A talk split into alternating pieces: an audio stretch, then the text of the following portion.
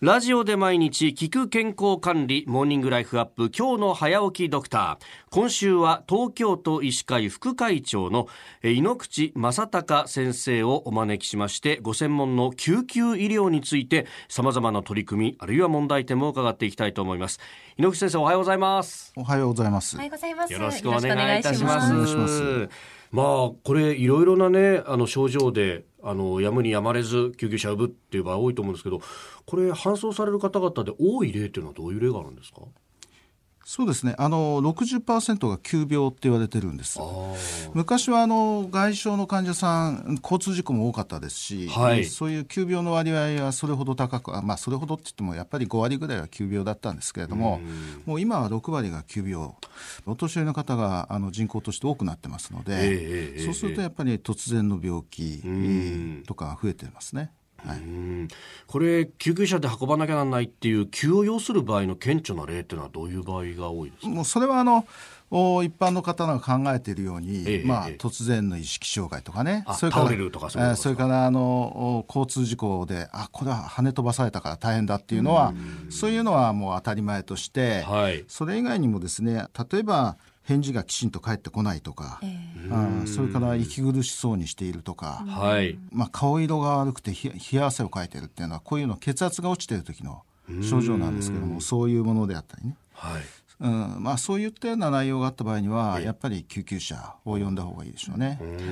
あの2年くらい前になるんですけれども私の家族がちょっとろれつが回らなくなりまして夜に。で救急車呼ぼうかっていう話になったんですけれど、まあ、気のせいかもしれないし翌日病院行くからいいよってその時言われてしまってただ結果翌日病院に行ったら脳梗塞だったということが私もあったんですけれどもその判断に迷って救急車呼ぶか呼ぶべきじゃないかっていう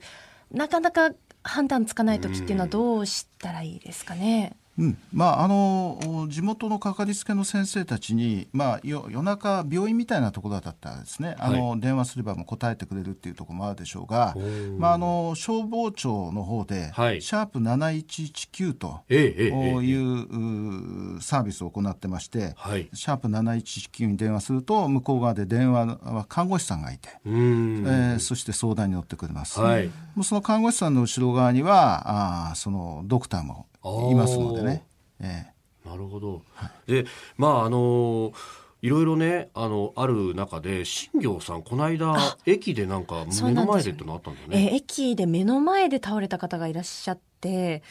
自分がこういざ対応しなきゃいけないっていう場面に遭遇したんですけれどこうやっぱり頭が真っ白になってしまうこともあるんですがそういう時に自分じゃなくて目の前の人がって言った時にどういうふうな対応を最初したらいいですかね？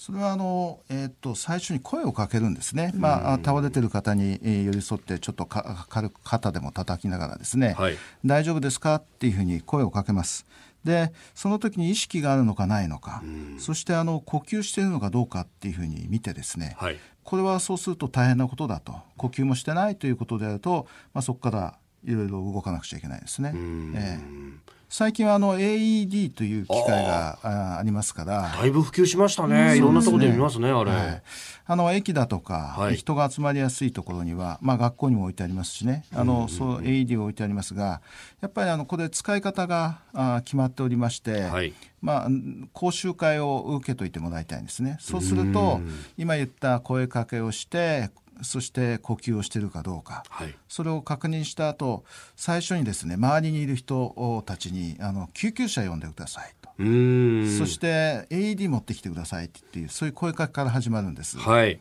いきなりこう心臓マッサージ始めても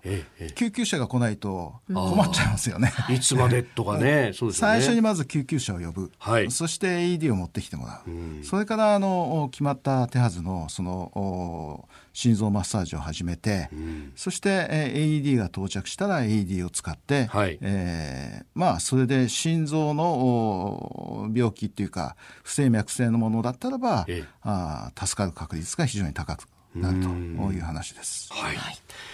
えーまあ、続いて明日はですね、えーやはり来年に迫った東京オリンピックそのお緊急医療対策についても具体的に伺っていきたいと思います、えー今週1週間は東京都医師会副会長の井ノ口正隆さんとお送りいたします。井ノ口先生明日もよろしくお願いします。よろしくお願いします。